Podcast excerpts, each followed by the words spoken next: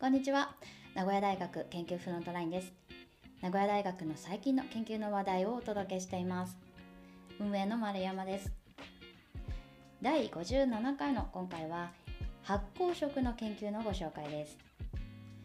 今名古屋大学博物館で開催中の世界の発酵食をフィールドワークするという特別展に先日行ってきたんですけれどもとても面白かったので少しご紹介します。で今回の特別展では日本各地の大学や研究機関の10名の研究者が自らの足でアジアやアフリカを歩いて自らの目で見た発酵食品の記録が展示されています。3階にある展示室はアフリカの酸っぱいパンケーキに始まりネパールでお酒を主食にする人々のお話。そしてお茶の葉っぱの漬物を嗜好品として噛むタイの食文化などなどあこんな食文化があるんだと私は驚きの連続でしたえ今回の展示まるで自分も現地にいるかのような感覚で見ることができたんですけれどもれなぜかというと研究者の皆さんが現地から持ち帰ってこられたという発酵食品の実物も展示してあって匂いを体験できるんですね。え中にはこうかなりきつい匂いのものもあってえこれを食べるっていう文化があるんだといろいろと考えを巡らせてしまいました。ということで見どころたっぷりの特別展なんですけれども今回明大研究フロントラインとして一番注目したいのは各地の発酵食品の紹介だけでは終わらず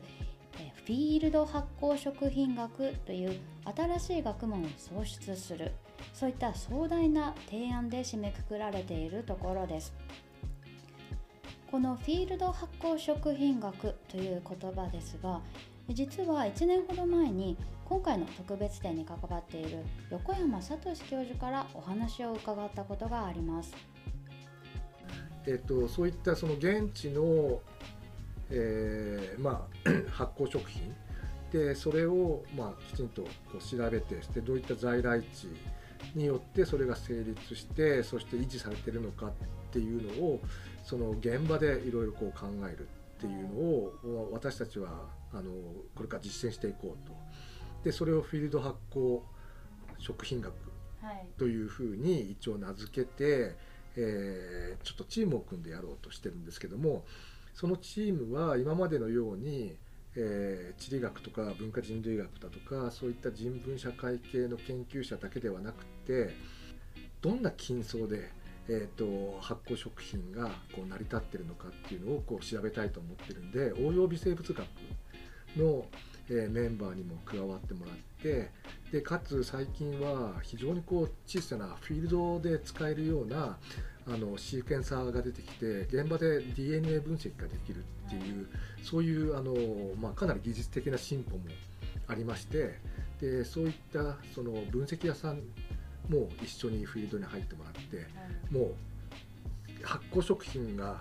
を見つけたその現場で DNA の分析まであのしてしまおうというそういう計画があります。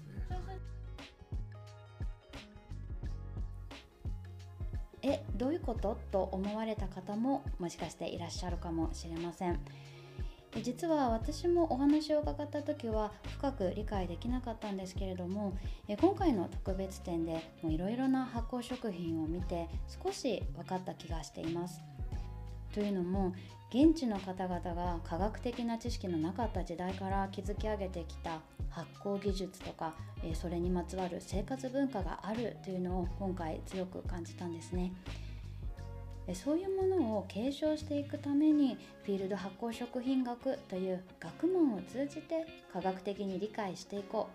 うそういうことなのかなと思っています。こちらはぜひ多くの方に特別展で体感していただけたらと思います。さて実は先日、え、横山教授からさらに最近のお話を伺う機会をいただきました。明大研究フロントラインのブログの方でインタビュー内容を載せていますので概要欄からぜひチェックしてみてください。今の発酵食ブームとは少し違った視点からの新たな気づきがあるのではないかと思います。それでは今回も最後までお聴きいただきありがとうございました。また次回お聴きください。